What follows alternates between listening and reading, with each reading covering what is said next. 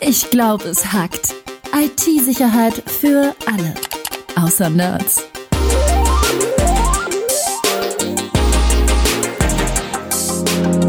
Mit Rüdiger Trost und Tobias Schrödel. Hi Tobi. Hi Rüdiger. Du, ich habe letztens ein Einhorn gefunden. Also, ja, ich habe eine so Person. Ein ja, fast. Ich habe eine Person gefunden, die noch keine E-Mail-Adresse hatte.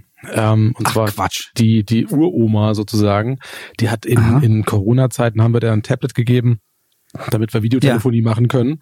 Und mhm. ähm, egal welchen Dienst du nutzt, du brauchst am Ende eine E-Mail-Adresse. Und dann frage ich sie, Stimmt. ja, gib mir deine E-Mail-Adresse, damit ich dich da registrieren kann. Da war dann, hm, habe ich nicht. Ach, ich, was, ja, unfassbar. Okay, ich habe äh, ich hab mal geschaut, ich habe mehrere Dutzend E-Mail-Adressen tatsächlich und dachte, ja. das ist ja vielleicht ein Thema. Wie viele Adressen hast denn du?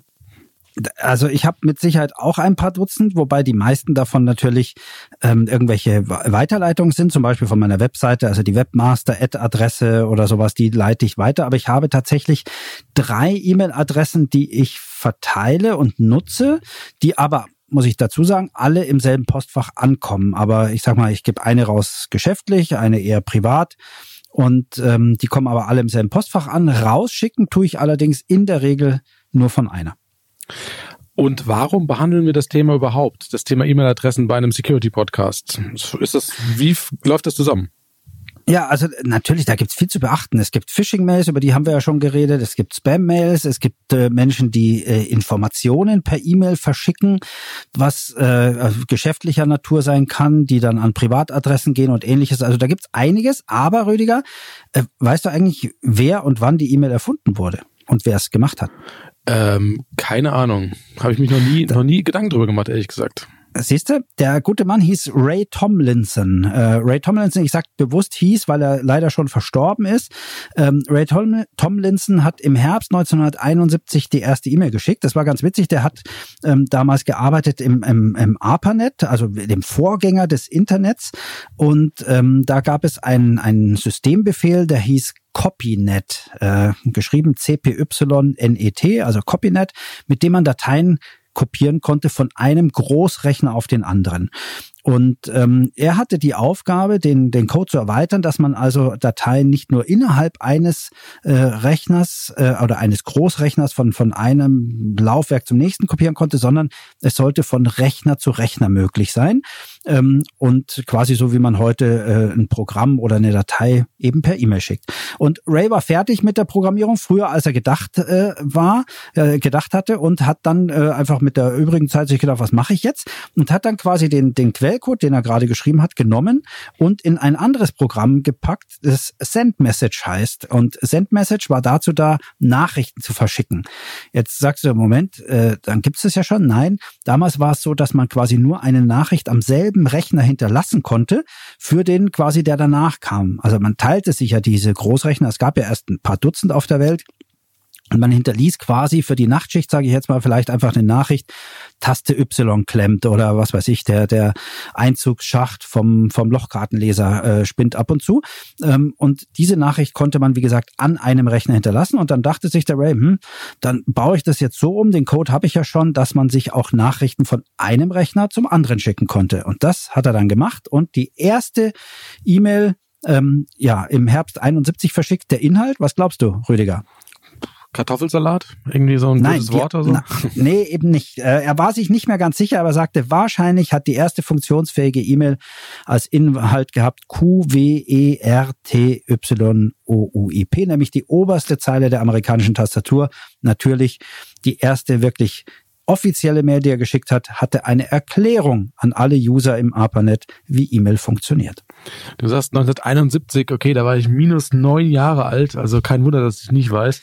Und ähm, oh, bist du jung, ey. das, das wäre eigentlich was für einen Geschichtsunterricht in der Schule, sowas. Ich hoffe, dass das irgendwann mal unterrichtet wird. Ich habe sehr viel über das Dritte Reich erfahren, aber über solche Sachen ja. hat, hat man nicht gesprochen als ich das Stimmt, richtig. Ja, ja, muss man muss man Bücher lesen wahrscheinlich oder oder Wikipedia oder das Internet durchforsten. Jetzt haben wir gesagt, wir haben sehr viele E-Mail-Adressen. Ähm, hm. Ich kann von mir aus sagen, warum das so ist. Und zwar habe ich äh, im Prinzip für fast jeden Dienst, den ich nutze, eine extra E-Mail-Adresse. Und das mache ich einfach deswegen, damit ich zuordnen kann, welche Adresse oder wo eine Mail herkommt oder wie eine E-Mail-Adresse mir bekannt geworden ist. Also als Beispiel, ich habe eine eigene Domain Ähm, also ich habe eine, eine Domain, die heißt äh, rüdiger-trost.com und mhm. kann dann sozusagen davor E-Mail-Adressen anlegen, wie ich das möchte. Ich kann beispielsweise mhm. sagen, okay, Amazon Mail at rüdiger-trost.com und da kommen dann alle E-Mails von Amazon hin.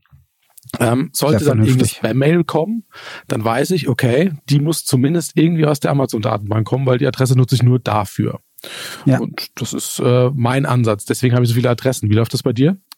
Also sehr coole Idee, habe ich auch von anderen schon mitbekommen, die das ähnlich machen. Ich habe das irgendwann gemerkt, dachte mir, jetzt ist eigentlich zu spät, weil ich mich schon bei viel zu vielen Diensten angemeldet habe äh, und nutze dafür einfach, äh, ich sage jetzt mal so eine Art Wegwerfadresse. Also ich habe tatsächlich drei, die ich äh, ganz explizit nutze. Eine private, eine fürs, ich sag mal mehr oder weniger geschäftlich, wobei jetzt wir mittlerweile ja auch befreundet sind und trotzdem über die noch noch Mails schicken. Aber äh, die dritte und das ist das Entscheidende ist, ich habe noch eine Web Wegwerfadresse, eine, die verbrannt ist, die ich auch äh, quasi nur nutze, um mich bei irgendwelchen Portalen anzumelden, mit denen ich nur ein, zwei Mal im Leben was zu tun haben möchte. Und wenn dann Werbung kommt, ist es wurscht, weil in dem Postfach lese ich praktisch sowieso nichts. So mache ich das. Da gibt's ja auch fertige Dienste für. Also zum Beispiel gibt's hier maildrop.cc. Da kann man sich im ja. Prinzip eine E-Mail-Adresse anlegen, die gilt dann für ein paar Minuten und dann wird die auch wieder gelöscht. Das ist auch ein ganz, ganz interessantes Ding. Kann man auch ja, das ist super. Ich nutze ich nutz, äh, trashmail.de.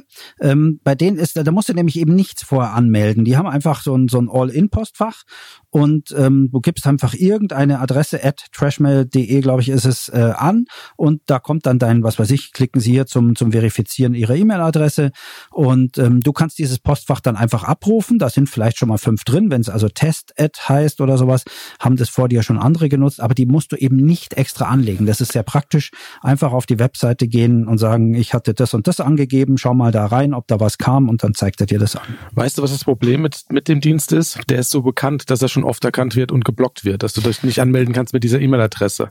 Und deswegen, das stimmt. Ich, ich überlege, das ob ich den, den Dienst, den ich eben gesagt habe, ich glaube, ich piep den raus, damit den keiner nutzt, damit er noch weiter ungeblockt bleibt. Nein, Quatsch. Ja, aber ich meine, du hast ja auch, weißt du, ich habe ja auch eine eigene Domain. Ich, hab, ich könnte theoretisch auch praktisch beliebig viele E-Mail-Adressen anlegen, aber der Normal-User tut das ja nicht. Deswegen äh, ist es tatsächlich aus meiner Sicht sinnvoll, dass äh, jemand, der keine eigene Domain hat und nicht permanent irgendwelche E-Mail-Server oder sonst irgendwas bedienen möchte, äh, sich zumindest zwei bis drei E-Mail-Adressen anlegt und äh, eine davon nutzt, so eine Gmail, Web.de oder sonst irgendwas, die einfach verbrannt werden kann. Und wenn sie wirklich kaputt ist und zu viel Spam da reinkommt, dann nimmt man sich halt eine neue.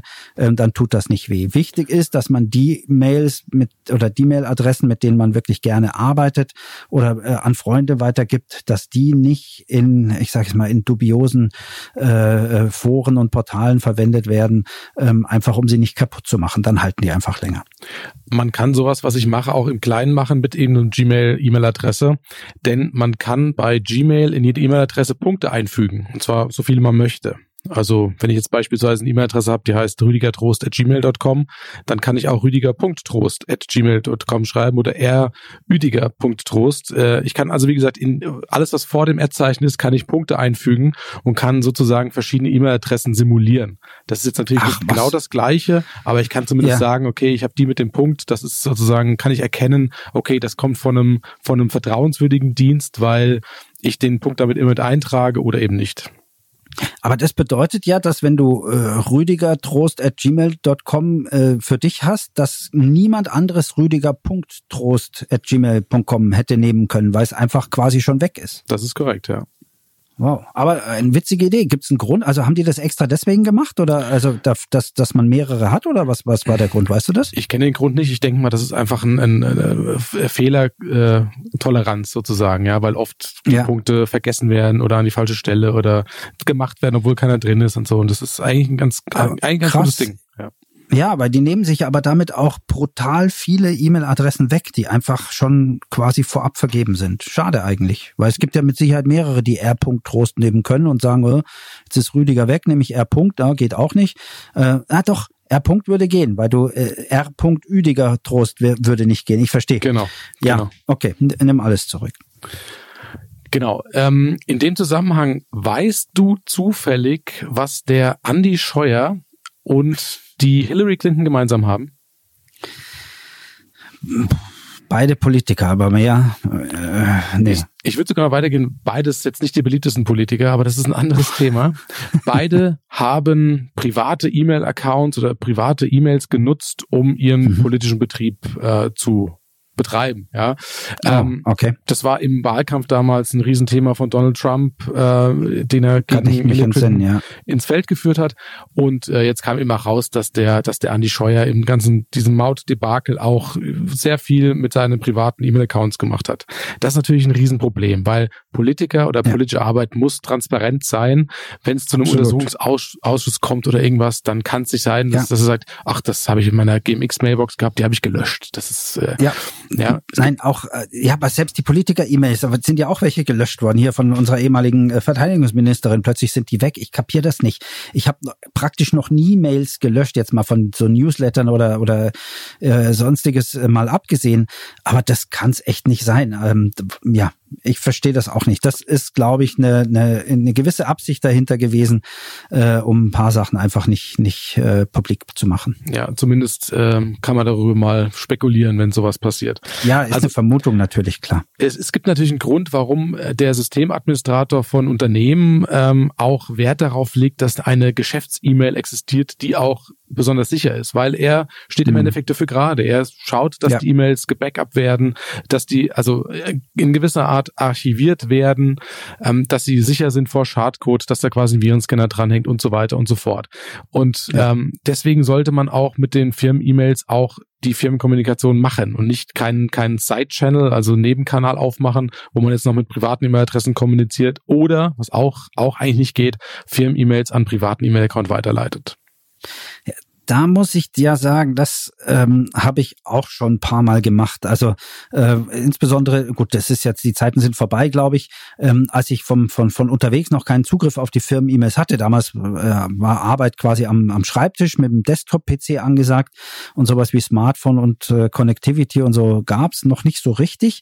Da habe ich mir dann im Urlaub auch ein paar Mails, wo ich gesagt habe, muss ich mal nachfragen nach einer Woche oder sowas, äh, an meine private E-Mail geschickt und dann von dort ähm, ja nochmal nachgefragt. Das ist sicherlich etwas, was man heutzutage lassen sollte, insbesondere deshalb, weil es entweder dann über VPN oder mit entsprechenden äh, Geräten von der Firma Zugriff gibt. Und wenn es den nicht gibt, dann gibt es wahrscheinlich einen Grund, nämlich dass der Administrator das aus Sicherheitsgründen eben unterbindet. Nehme ich an, das wolltest du mir damit aufs Brot schmieren. Und dann hast du völlig recht, dann sollte man das wirklich lassen. Genau, also es ist, ja oft auch eine Bequemlichkeit. Das heißt also, der, der Admin möchte oder der, der User möchte irgendwie zu Hause an seinem Excel-Sheet arbeiten oder sowas und schickt sich dann nach Hause. Klar. Das äh, sollte ja, das in anderer Weise total fatal. gemacht werden. Ja. Ja, vor allem ist das ja fatal. Machen wir uns nichts vor. In, in der Firma steht der Admin ja gerade dafür und, und äh, wie du richtig sagst, und hat auch Sicherheitsmechanismen implementiert, sei es eine Firewall, eine vernünftige, eine Virenscanner und Intrusion Detection System und was nicht alles. Und zu Hause, ganz ehrlich, wer hat die? Ne?